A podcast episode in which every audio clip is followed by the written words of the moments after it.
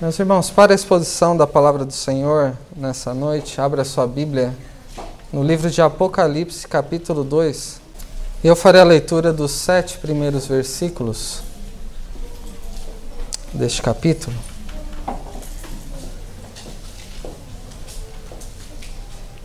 Ouçamos atentamente a leitura da palavra do Senhor que diz assim. Ao anjo da igreja em Éfeso, escreve: Estas coisas diz aquele que conserva na mão direita as sete estrelas e que anda no meio dos sete candeeiros de ouro. Conheço as tuas obras, tanto o teu labor como a tua perseverança, e que não podes suportar homens maus, e que puseste à prova os que a si mesmos se declaram apóstolos e não são, e os achaste mentirosos. E tens perseverança, e suportaste provas por causa do meu nome, e não te deixaste esmorecer. Tenho, porém, contra ti que abandonaste o teu primeiro amor. Lembra-te, pois, de onde caíste, arrepende-te e volta à prática das primeiras obras. E se não venho a ti e moverei do seu lugar o teu candeeiro, caso não te arrependas. Tens, contudo, a teu favor que odeias as obras dos nicolaítas, as quais eu também odeio. Quem tem ouvidos, ouça o que o Espírito diz às igrejas. Ao vencedor, dar-lhe-ei que se alimente da árvore da vida que se encontra no paraíso de Deus. Vamos orar. Obrigado, Senhor, porque neste dia de domingo, o primeiro da semana, dia do Senhor, podemos estar reunidos em Teu nome para te cultuar, para te adorar.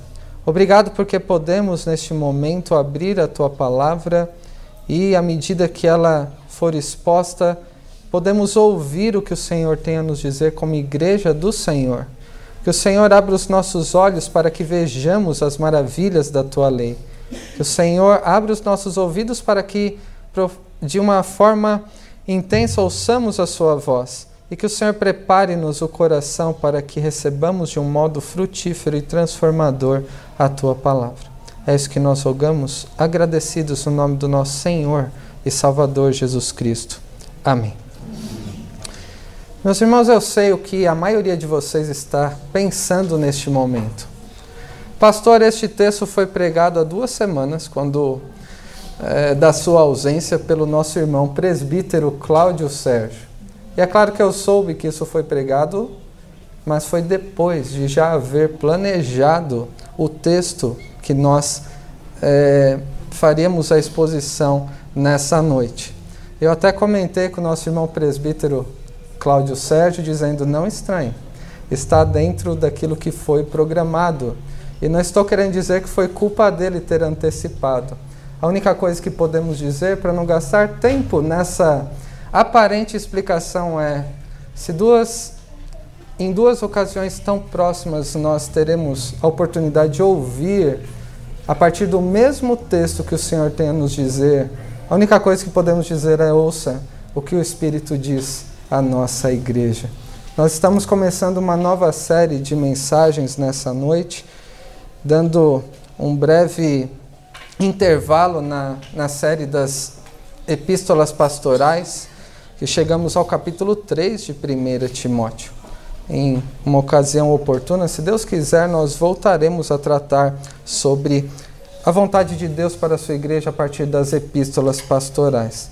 E essa série que começa hoje foi intitulada como O que será de nós? Eu quero chamar a atenção dos irmãos que, contando hoje, falta Faltam sete domingos para o dia 8 de setembro, que será na semana anterior a que foi planejada a organização da nossa congregação em igreja. Isso significa que, se Deus quiser confirmar nossos planos depois dessa série, será o primeiro domingo como igreja organizada aqui no dia 15 de setembro. Nós poderemos ver então na, nestes próximos sete domingos sobre este tema: o que será de nós? E eu já tenho percebido um pouco da apreensão de alguns irmãos, já está se aproximando esse momento, um frio na barriga se intensifica, mas e os problemas que podem vir? E as situações que são muitas vezes imprevisíveis para nós, muitas vezes podemos ser tentados a ficar temerosos, incertos, como se tivéssemos o controle de todas as situações da nossa vida e também em relação à igreja. E podemos dizer que, em certo sentido, em uma determinada medida, havia questões semelhantes neste período em que João escreveu o livro de Apocalipse. Lá no final do primeiro século, quando o Senhor Jesus transmitiu a ele, e ele inspirado pelo Espírito Santo, essa visão, as cartas às igrejas, sobre aquele momento da história que eles poderiam fazer a mesma pergunta: o que será de nós? O Senhor Jesus já tinha vindo a esse mundo, realizado a sua obra, já tinha subido aos céus, os apóstolos continuaram o trabalho do Senhor, a obra do Senhor neste mundo, quando receberam o Espírito Santo, passaram a testemunhar e o Evangelho se expandiu por toda a região do mundo conhecido daquela época. E chegou neste momento, no final do primeiro século, quando depois do imperador Nero, que foi extremamente hostil, lembrem do que nós vimos na carta de Paulo a Timóteo, era o contexto em que Nero era o imperador. E aqui aproximadamente 40 anos depois, quando Domiciano é o governador. E João parecia que não morreria nunca. Ele já tinha vivido com o Senhor Jesus e estava com mais de 90 anos, e para uma expectativa de 40, ele estava já é, bem avançado em dias. E então ele é preso ou exilado na ilha de Patmos. Os apóstolos foram morrendo no decorrer dos tempos e aquele apóstolo idoso estava preso. E então a igreja daquele período poderia estar com muitas incertezas, temores, situações adversas, problemas, perseguições e o Senhor Jesus sabia disso. E essa pergunta, o que será de nós, e no caso aqui, igreja do Senhor, desde aquele primeiro século, e podemos repetir essa pergunta nos nossos dias, nos foi respondida com o livro de Apocalipse, que, como vemos nos três primeiros versículos, é a revelação de Jesus Cristo, que Deus lhe deu para mostrar aos seus servos as coisas que em breve devem acontecer e que ele, enviando por intermédio do seu anjo, notificou ao seu servo João, o qual atestou a palavra de Deus e o testemunho de Jesus Cristo quanto a tudo o que viu. E diz o versículo 3: Bem-aventurados aqueles que leem e aqueles que ouvem as palavras da profecia e guardam as coisas nelas escritas, pois o tempo está próximo. O que será de nós? À medida que nos aproximamos da organização da nossa congregação em igreja. E mais importante do que isso, o que será igre da igreja do Senhor Jesus neste mundo, à medida que o dia se aproxima da manifestação do Senhor Jesus? E até lá, o que devemos fazer, como devemos viver, que igreja nós devemos ser, onde deve estar nossa confiança e esperança até que o Senhor Jesus veio.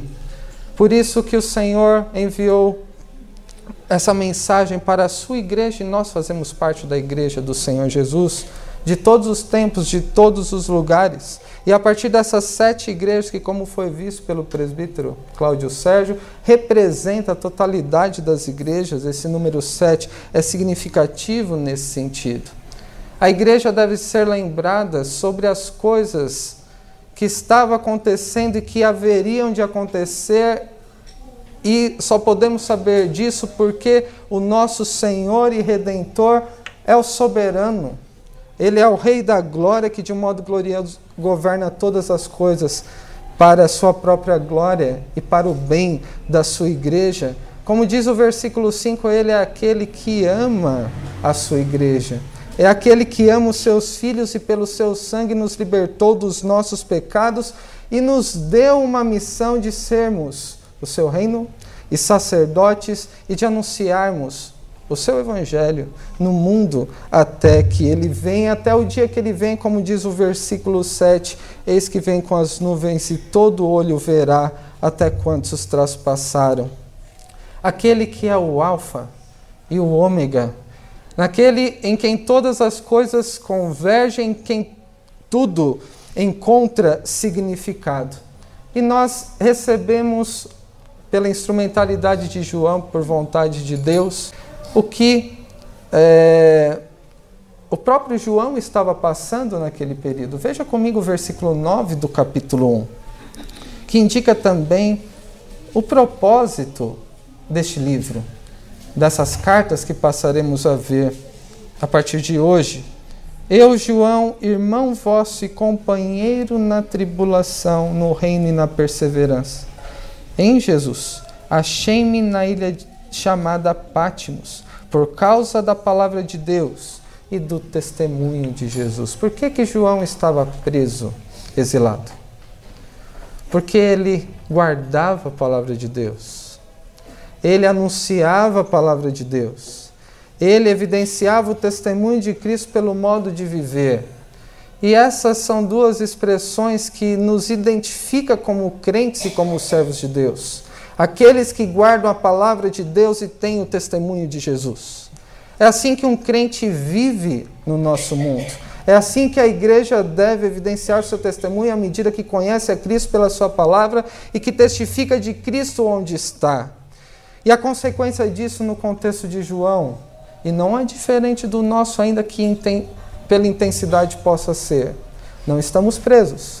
Mas todo aquele que guarda a palavra de Deus e testifica de Cristo encontrará dificuldades, passará por tribulações, será perseguido, como o próprio apóstolo Paulo disse a Timóteo. Então, Apocalipse nos foi deixado não para colocar medo com aquelas imagens de dragão, besta da terra, besta do mar, mas foi nos deixado para dar esperança em Cristo. Aquele que tem a vitória sobre todas as coisas, sobre o pecado em quem nós temos a esperança. É uma mensagem que nos conforta e encoraja em meio às dificuldades. Nesses últimos dias que João estava vivendo e que nós ainda estamos até o dia do retorno de Cristo. Essa mensagem é instrutiva ela nos alenta com as dificuldades que encontramos à medida que guardamos a palavra de Deus e evidenciamos o testemunho de Cristo em nossas vidas. E baseado no tema dessa série, o que será de nós? Uma outra pergunta: qual deve ser a nossa segurança e esperança como igreja do Senhor nos dias em que nós vivemos? Qual é a segurança que nós temos? nessa contagem regressiva mais do que para a organização da nossa congregação e igreja, mas para o retorno de Cristo. Qual deve ser a nossa esperança? Qual deve ser a nossa segurança? Em que nós devemos encontrar alegria, disposição e tudo que é necessário para sermos a igreja que glorifica a Deus no mundo em que nós vivemos? E é nesse sentido que eu quero começar a ver o capítulo 2 nessa carta à igreja de Éfeso. E a primeira lição que nós vemos aqui está nos versículos 1 a 3 e também no versículo 6. E a primeira lição é que Jesus conhece a sua igreja. Não devemos perder isso de vista. Jesus conhece a sua igreja. Eu quero ler novamente esses versículos. Ao anjo da igreja em Éfeso escreve essas coisas, diz aquele que conserva na mão direita as sete estrelas e anda no meio dos sete candeeiros de ouro. Conheço as tuas obras, tanto o teu labor como a tua perseverança, e que não pode suportar homens maus, e que puseste à prova os que assim mesmo se declaram apóstolos e não são, e os achaste mentirosos. E tens perseverança, e suportastes pro prova por causa do meu nome e não te deixaste esmorecer. Versículo 6. Tem contudo a teu favor que odeias as obras dos nicolaítas, as quais eu também odeio. Jesus, ele conhece a sua igreja. E um dos motivos para isso, além do atributo da sua onisciência, que ele conhece a todas as coisas, nada escapa do seu domínio, é o fato de que ele está presente na igreja, como diz o versículo 1. É aquele que anda no meio dos sete candeeiros, sete candeeiros que é a própria igreja, a igreja verdadeira de todos os tempos, de todos os lugares, em todas as circunstâncias o nosso Senhor Jesus é aquele que está presente na igreja e não somente isso. Ele está presente e também é, conserva na mão direita tanto as sete estrelas como sete candeeiros. Qual que é o sentido disso de um modo objetivo? É dessas palavras de Cristo acerca de si mesmo, é que ele tem nas mãos a sua igreja. O Rei soberano que protege, zela e cuida da sua igreja. E também das sete é, estrelas, e aqui uma referência àqueles que são líderes, aos pastores, que são usados por Cristo para pastorearem o seu rebanho. Jesus ele tem todo o poder, toda a autoridade que lhe foi dada no céu e sobre a terra após realizar sua obra de salvação, e ele usa esse poder, essa autoridade para guardar os seus servos no decorrer da história. Candeeiros de ouro diz respeito à igreja do Senhor. Algo belo, precioso, que encontra a sua utilidade a partir daquele que fornece a luz para que esse candeeiro brilhe. O candeeiro tem um, um propósito de iluminar aqueles que estão nas trevas de jogar luz no, no lugar onde foram colocados. E a igreja, como candeeiro, reflete a luz daquele que anda no meio da igreja, que é o próprio Senhor Jesus. Em outras palavras, qual que é o propósito do candeeiro? Proclamar a palavra de Deus, tanto com palavras, mas também com o modo de viver, através do testemunho de Jesus em todas as áreas da nossa vida. Em segundo lugar, além de Cristo estar presente na igreja e preservar a igreja, nós vemos aqui que Jesus conhece as obras da igreja. E quais são essas obras? Primeiro, os elogios. Nós vemos aqui, e eu lembro do tempo de seminário, quando havia crítica dos pregadores, havia um, é, um, um sentimento de que quando aqueles que criticavam os professores, pastores, começavam com um elogio, se prepara porque vem uma crítica dura na sequência.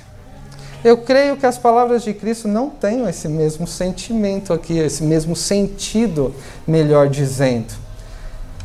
Pelo fato de Cristo estar presente no meio da igreja, ele vê as obras da igreja, vê tudo o que a igreja faz, ele louva ele elogia aqueles aspectos que devem ser encorajados, e como dissemos, a, a, o livro de Apocalipse foi nos deixado para encorajar a igreja. Quais são os elogios que nós vemos aqui no versículo 2? Conheça as tuas obras, tanto o teu labor, a tua perseverança. E lá no versículo, é, é, na sequência, sobre não suportar homens maus, colocar à prova aqueles que diziam a si mesmo apóstolos, suportar provas por causa do nome de Cristo sem esmorecer, e no versículo 6, odiar os nicolaítas. Esses são elogios que o Senhor deixa aqui. Eu quero chamar a atenção desses quatro elogios, em primeiro lugar, sobre o labor. Labor é trabalho. Cristo está presente na igreja e ele vê o trabalho árduo que é realizado. Como que a igreja é produtiva mesmo diante das dificuldades. Imagine a igreja de Éfeso, como nos relata é, a própria palavra de Deus, de irmãos envolvidos na obra do Senhor, exercendo e desenvolvendo os seus dons para o crescimento do corpo de Cristo. O apóstolo Paulo, escrevendo aos Efésios no capítulo 4, instrui aquela igreja para reconhecerem aqueles que foram colocados como líderes e para que cada um, com os dons que Deus concedeu, sejam úteis uns aos outros para o amadurecimento do corpo de Cristo até chegarem à perfeição em Cristo. Em primeiro lugar, então, nós vemos o elogio do Senhor Jesus ao trabalho árduo e abundante da igreja de Éfeso. Em segundo lugar, nós vemos sobre a perseverança que aparece nos versículos 2 e 3. A igreja de Éfeso passou por dificuldades e oposição desde o seu início. Nós vemos esse contexto e já vimos aqui, lá no capítulo 19 de Atos, quando o apóstolo Paulo, chegando ali na região de Éfeso, ele foi perseguido. Aqueles irmãos ali reunidos, um grupo pequeno no início, passou por dificuldades, por oposição, adversidades, mas o próprio Deus deu o crescimento. Eles tiveram que entregar, enfrentar muitas dificuldades. Era uma cidade grande, uma das maiores da época. Era uma cidade muito variada no aspecto econômico, comercial, político e também religioso. Havia práticas religiosas completamente contrárias à palavra do Senhor, imorais, até mesmo para um descrente. A igreja de Éfeso então suportou provas por amor de Cristo, desde o início, sem esmorecer. Foi uma igreja que aprendeu a ser paciente, a abnegar a si mesmo é, em favor de Cristo. Então, em segundo lugar, além de ser uma igreja que trabalhava, era uma igreja perseverante, apesar do contexto difícil e adverso. E enquanto colocarmos aqui os elogios e as características daquele tempo, procure identificar o tempo em que nós vivemos. Procuramos trabalhar para o Senhor. Na história dessa igreja foi necessário ter perseverança, mas quando na história não houve necessidade de haver perseverança em meio à adversidade? E o Senhor Jesus louvou a perseverança daquela igreja de Éfeso. Em terceiro lugar, sobre a doutrina. A igreja de Éfeso era uma, uma igreja ortodoxa, como também disse o nosso irmão presbítero Sérgio, que não suportava homens maus, colocava à prova falsos mestres, o falso ensino. Os presbíteros na igreja de Éfeso, a liderança daquela época, aprenderam a cuidar do rebanho de Cristo pela convocação do apóstolo Paulo, quando ele disse: Atendei por vós e por todo o rebanho, ao qual o Espírito Santo vos constituiu bispos, para pastoreardes a igreja de Deus, a qual ele comprou com seu próprio sangue. E ele colocou como certo que do meio deles procederiam homens que tentariam, é, mais que ovelhas, eram lobos, para desviar o rebanho e ele lembrou aqueles irmãos: vigiem. Chamou a vigilância. Lembrou-os de que por três anos o apóstolo Paulo esteve pastoreando aquela igreja e dia e noite não deixou de admoestar com lágrimas a cada um que fazia parte daquela igreja. Eles eram uma igreja que amavam estudar as Escrituras. E nós é, temos procurado manter esse zelo doutrinário no contexto da nossa igreja. Em todos os momentos que nos reunimos, escola dominical, no culto de adoração, em momentos durante a semana, curso de teologia, reunião nos lares e outros momentos, sempre nos reunimos de alguma maneira ao redor da palavra de Deus e eles estavam procurando aprender a viver de um modo digno do Senhor, e quem disse isso é o próprio apóstolo Paulo. Quando lá em Efésios 1 ele diz: Eu ouvi falar, eu tenho ficado sabendo sobre a fé que há entre vós no Senhor Jesus e o amor que vocês têm para com todos os santos. Este era o testemunho do apóstolo Paulo sobre a igreja de Éfeso.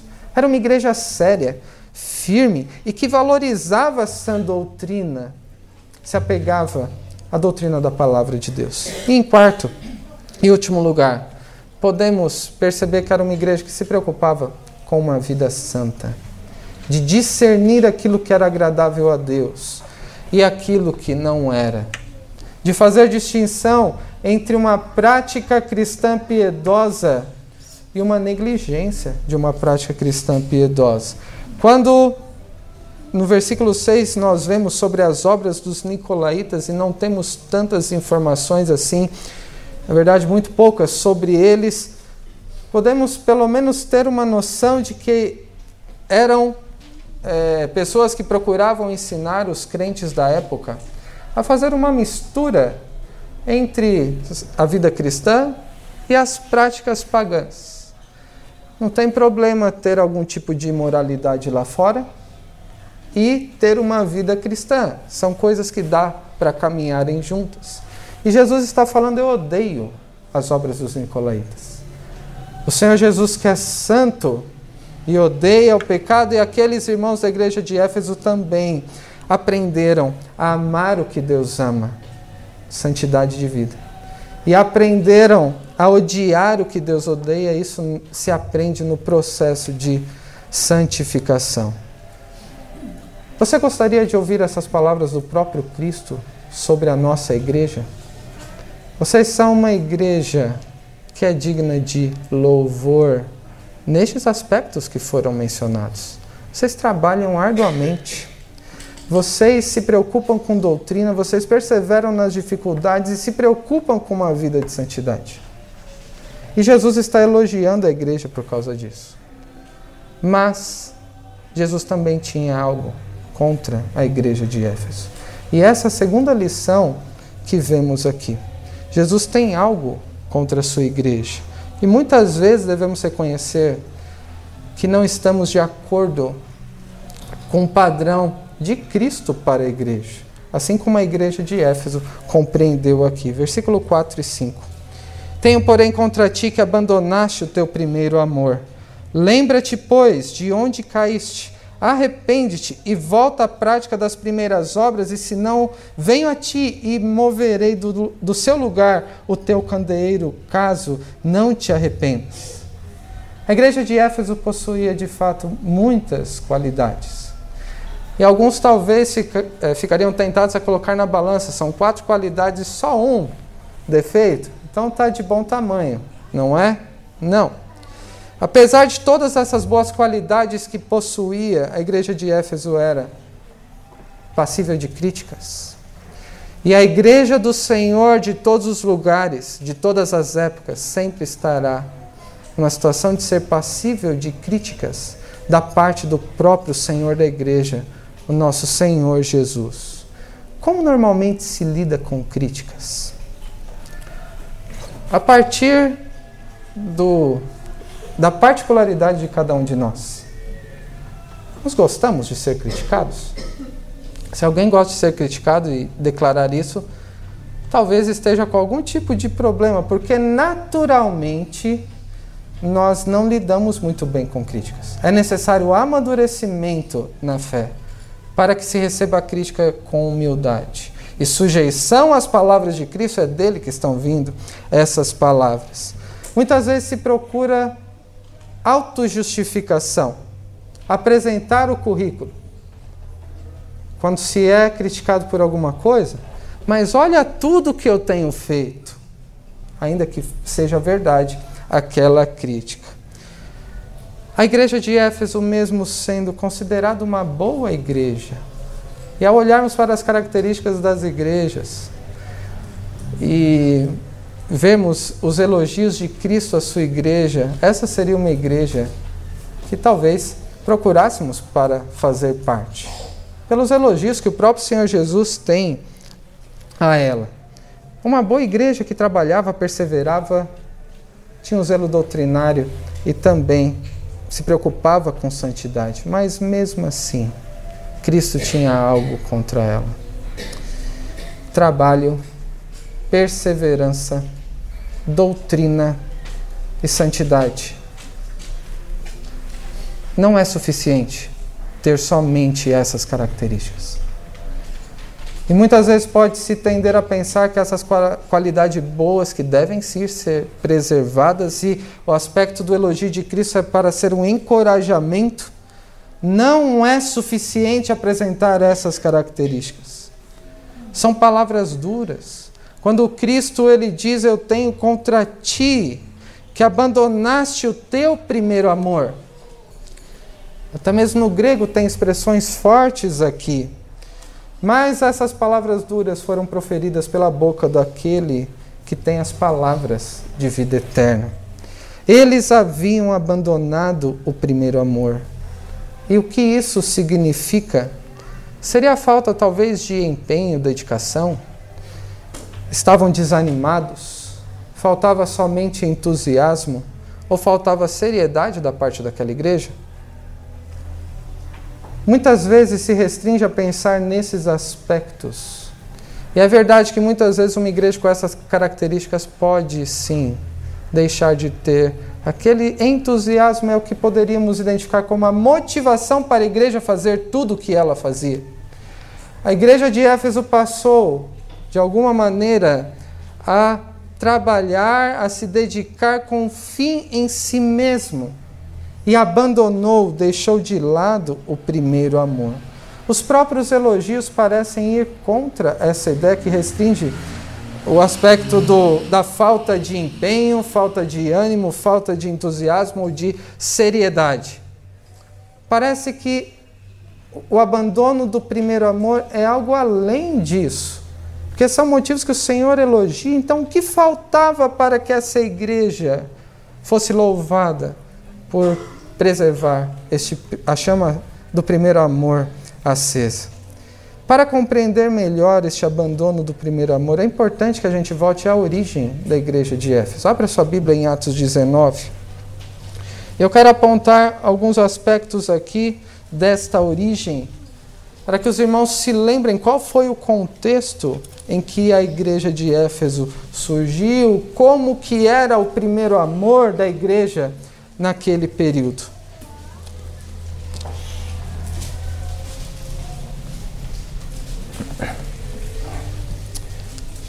Atos 19, versículo 1 diz: Aconteceu que, estando Apolo em Corinto, Paulo, tendo passado pelas regiões mais altas, chegou a Éfeso e, achando ali alguns discípulos, perguntou-lhes: Recebestes porventura o Espírito Santo quando crestes?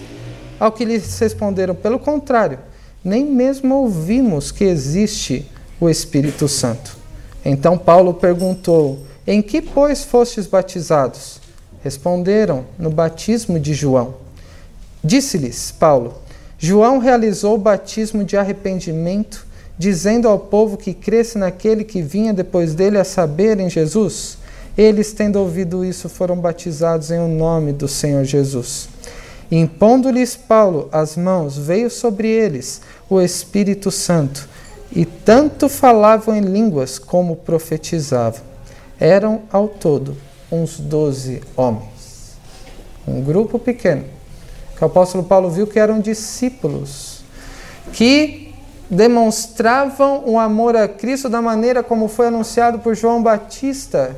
Então, do ponto de vista doutrinário, eles precisavam aprender mais a respeito daquilo que os apóstolos anunciavam.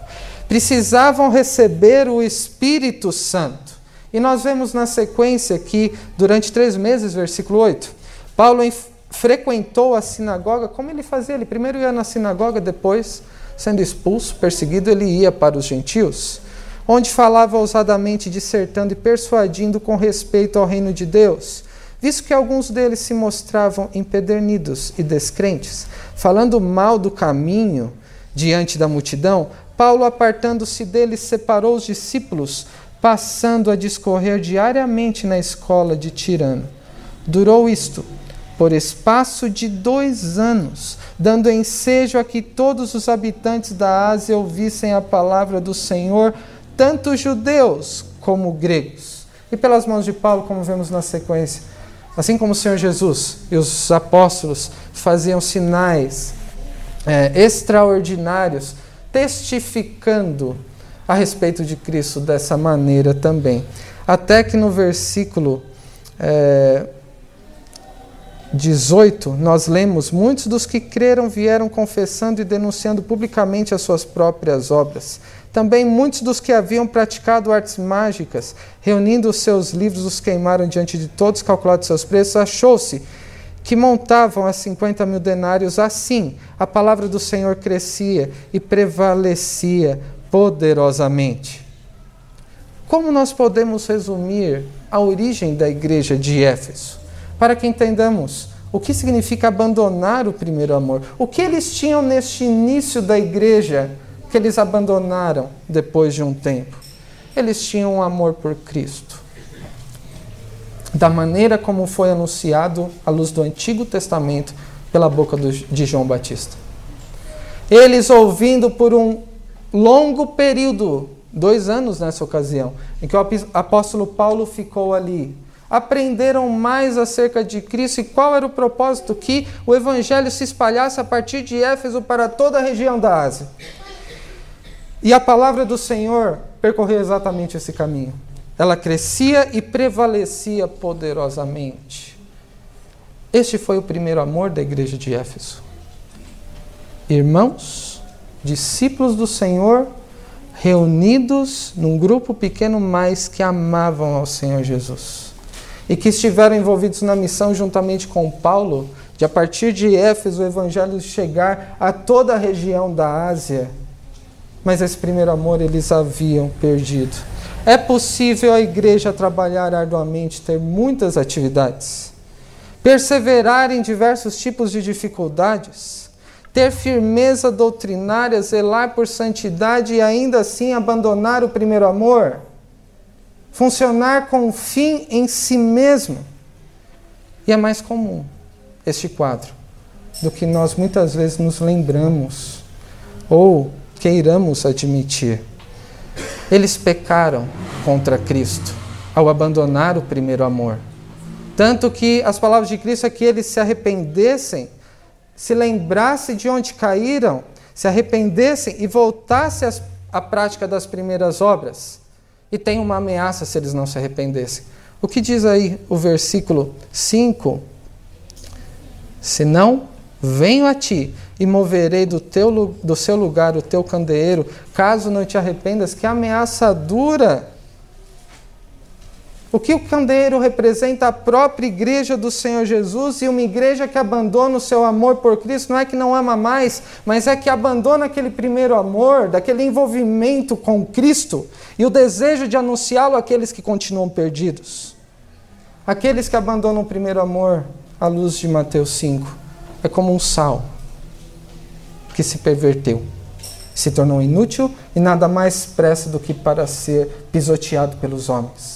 É uma luz inútil que é colocada debaixo da cama ou debaixo de um cesto de lixo e não cumpre o seu propósito de iluminar iluminar aqueles que estão nas trevas. Por isso a ameaça do Senhor deixou de ser candeeiro quando a igreja perde ou abandona seu primeiro, primeiro amor e não se arrepende, deixa de cumprir a sua missão. Nesse mundo não pode ser chamada igreja. E para concluir algumas aplicações para nós. A pergunta dessa série é: o que será de nós? Se situações adversas certamente acontecerão. Imprevistos, com certeza algo imprevisto acontecerá. Incertezas, temores podem nos, nos inundar muitas vezes pela nossa própria fragilidade. Qual deve ser a nossa segurança como igreja do Senhor neste mundo? À medida que mais do que a organização da igreja se aproxima, mais o retorno de Cristo.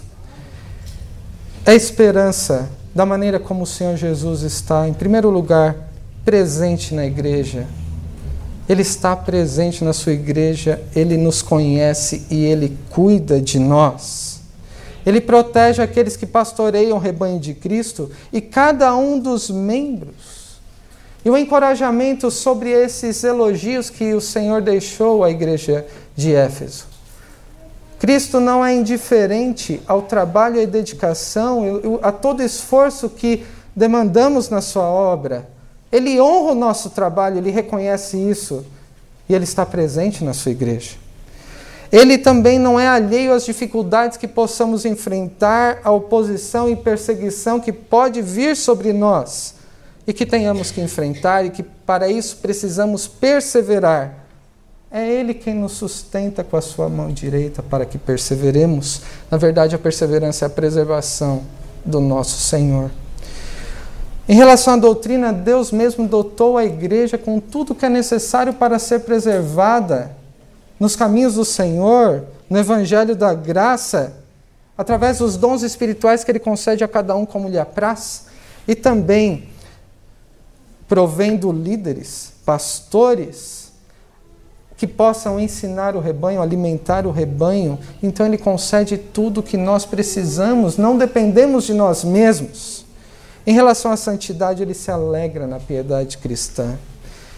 Quando a igreja tem discernimento, quando tem santidade de vida, e é Ele mesmo que nos santifica para que o glorifiquemos é, e que Ele seja visto através de nós. Meus irmãos, esses elogios são um encorajamento para nós, como igreja do Senhor.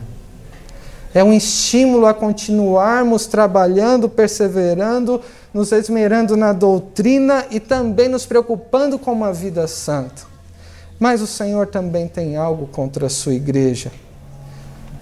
Deus tem algo contra mim e você quando nós abandonamos o primeiro amor.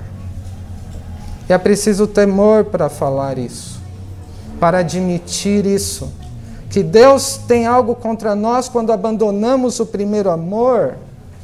E essas palavras duras foram ditas por aquele que nos ama, como disse no primeiro capítulo, e com seu sangue nos salvou dos nossos pecados. Nós temos tido o privilégio de ouvir as palavras de Cristo semana após semana, dia após dia, assim como a igreja de Éfeso ouviu de Paulo, Apolo, Timóteo, do próprio apóstolo João, que passou lá um período. Mas tudo aquilo que recebemos é para que generosamente e bondosamente, de graça, como recebemos pela graça, nós também ofereçamos. E a questão é: o que temos feito com tudo que temos acumulado? Vivemos num tempo de acúmulo de informação. Muitas vezes uma palavra, uma pregação se torna aparentemente uma palestra, mais coisa para a gente armazenar. Mas são as próprias palavras de Cristo que nos transformam e nos capacitam a falar a respeito daquele que nos salvou. As nossas obras, o conhecimento bíblico, doutrina, perseverança e santidade não é suficiente. Por que Cristo nos constituiu reino e sacerdotes? Para anunciarmos as virtudes daqueles que nos chamou das trevas para a sua maravilhosa luz. Uma pergunta que alguns podem fazer, se identificando com o abandono do primeiro amor. O que fazer? Ouça as palavras de Cristo. Ouça o que o Espírito diz às igrejas. Lembra-te de onde caiu Desde quando outras coisas passaram a ser mais preciosas do que o próprio Senhor Jesus em tudo aquilo que fazemos como igreja do Senhor e nós, na nossa própria vida como seus discípulos? Arrepende-te. Você pode dizer que verdadeiramente se entristece quando percebe que abandonou esse primeiro amor. Amor suficiente nos foi revelado para que nunca abandonássemos. É o nosso próprio pecado que faz que sigamos este caminho. O que você quer fazer a respeito do abandono do teu primeiro amor? São as palavras de Cristo. E a sua ordem é volta à prática das primeiras obras. Considere a maneira como você tem usado os meios de graça. Como está a sua vida de leitura bíblica, de oração, de devoção, de piedade, da participação dos cultos, de tudo que Deus provê para que estejamos preparados para guardarmos a Sua palavra e testificarmos de Cristo com as nossas vidas? E o Senhor ainda deixa uma promessa àqueles que ouvem as Suas palavras, que é o versículo 7. Quem tem ouvidos, ouça o que o Espírito diz às igrejas. Ao vencedor dar-lhe-ei que se alimente da árvore da vida que se encontra no paraíso de Deus. Aqueles que perseveram em conhecer ao Senhor, guardando a doutrina, trabalhando para a glória do Senhor e também voltando ao primeiro amor, são usados por Ele para que o próprio Cristo seja visto através das suas, das suas vidas e das suas palavras. E a promessa é daqueles que são vencedores, porque Cristo foi vitorioso e estarão assim unidos a Ele, é que outros também tenham acesso. Aquele direito que foi perdido por causa do pecado, da árvore da vida, que representa aqueles que obtiveram direito em Cristo pela vida eterna. Que Deus os abençoe. Amém.